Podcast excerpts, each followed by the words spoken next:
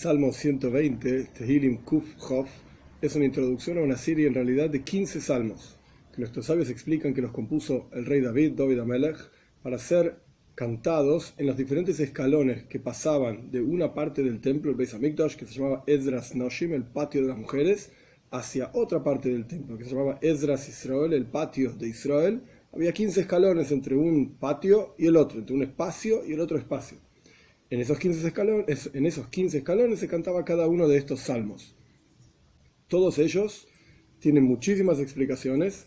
Vamos a tomar una de las explicaciones que junta, digamos, todo el conjunto de salmos por igual, que hablan del pueblo judío en el Golus, en el exilio, y el deseo de cada uno de ellos de salir del exilio, de retornar a Eretz Israel, a la tierra de Israel, etc. A su vez, cada salmo tiene alguna cuestión en particular. En este caso, el 120 habla sobre el Lashon Hara, sobre la mala lengua, que es parte de la razón por la cual nos encontramos en el exilio hoy en día. Aleph 1.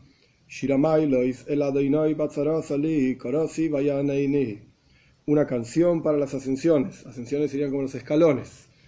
Hacia Dios en mi sufrimiento, llamaré y me responderá. El texto específicamente dice Korosi, llamé en pasado, vaya a Neini, y me respondió. Pero en la práctica, los comentaristas explican que esto está hablando hacia futuro. Llamaré y me responderá. Veis, 2.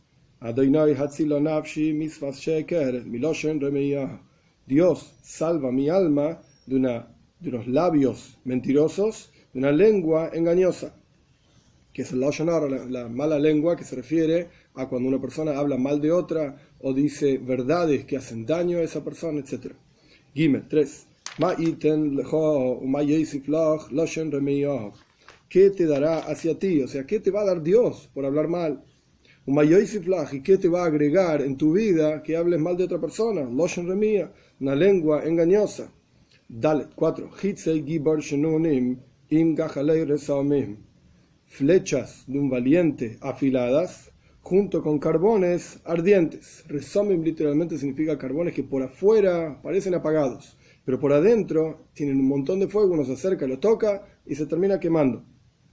Aquí se está comparando al Loshen Hara, al mala lengua, con dos cuestiones. Con las flechas de un valiente que están afiladas, que vuelan muy lejos, y también con estos carbones ardientes, que por afuera parece que puede ser que no hagan daño, pero en el interior tienen muchísimo daño. Lo mismo ocurre con una persona que habla Lashon Hara. Por afuera parece que no está diciendo nada malo, parece que no quiere hacer daño a nadie, sonríe, pero por adentro tiene muchísimo eh, veneno y ponzoña, por así decirlo, en su interior y quiere hacer daño con lo que dice. Hey, 5.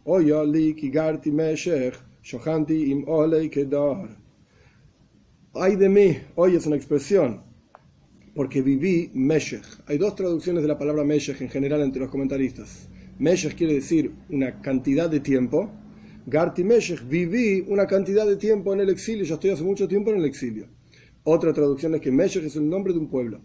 Entonces, Garti Meshech, viví con Meshech. Meshech es uno de los descendientes de lo que hoy sería Yavan, Grecia que en realidad en la práctica no se está hablando de Grecia hoy por hoy, los griegos hoy en día, sino que estamos hablando de la Grecia antigua, los descendientes de Noyaj original, digamos. Shohanti, Vivim, Ole y Kedar, con las tiendas de Kedar. Kedar también quiere decir uno de los pueblos que son descendientes, descendientes de Ishmael, que sería, como el Maimónides dice que hoy en día los Ishmaelim, los descendientes de Ishmael son los árabes, musulmanes, etc. Entonces, el versículo sería, hay de mí que ya viví mucho tiempo en el exilio, entre los hijos de Ishmael, porque muchísimos judíos están entre los hijos de Ishmael en el exilio, entre los árabes, musulmanes, etcétera, en el exilio, o porque viví en ese, entre esos pueblos Meshech, griegos, y los Ishmael. Vov 6.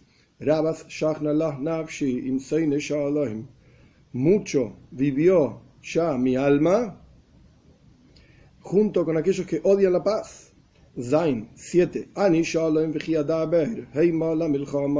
Yo soy pacífico y cuando hablo, hablo, sobre, hablo con ellos sobre el tema de paz. Hiadaber hablo paz. Y ellos hablan guerra. Ellos están preparados para la guerra cuando hablan conmigo, etc. Este es el salmo, una explicación interesante que trae Rab Moshe Alshich, un contemporáneo de la Rizal en Tzfaz, en Eretz Israel, el año 1530-40 que no es exactamente sobre este tema, eso habla sobre otro tema, pero cita un versículo de este salmo para explicar ese otro tema. El tema es el Shema Israel.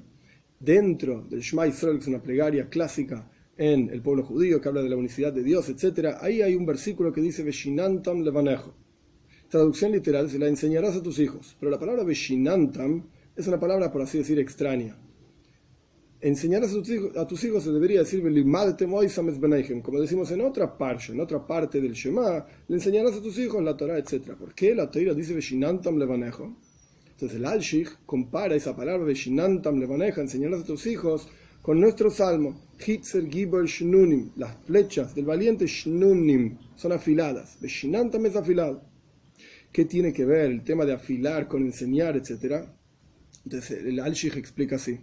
Cuando uno observa la continuación del texto en el Shema Israel, la continuación del texto dice, amarás a Dios con todo tu corazón, con todo tu alma, con todo tu ser, pero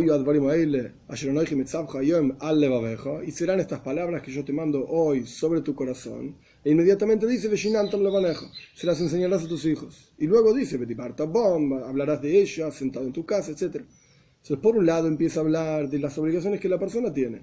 Vos tenés que amar a Dios, vos tenés que tener estas palabras en tu corazón. Y después, de repente dice, se las tenés que enseñar a, tus hijos. ¿Qué tiene que ver mis hijos? Yo estaba hablando de lo que yo estoy obligado a hacer, amar a Dios, tener estas palabras en mi corazón. Y luego continúa, hablar de ellas, en el camino, cuando estoy en mi casa, etc. ¿Por qué en el medio mezcló la educación de los hijos, si aparentemente no tenía nada que ver con las obligaciones personales de uno? Podríamos decir que es una obligación personal educar a los hijos. Pero ¿qué tiene que ver con mi relación con Dios? Yo estaba hablando del amor a Dios, estaba hablando de hablar de las palabras de Dios, estudiarlas, etc. ¿Y por qué ahora de repente es una obligación mía frente a Dios con mis hijos? ¿Qué tiene que ver? El explica así.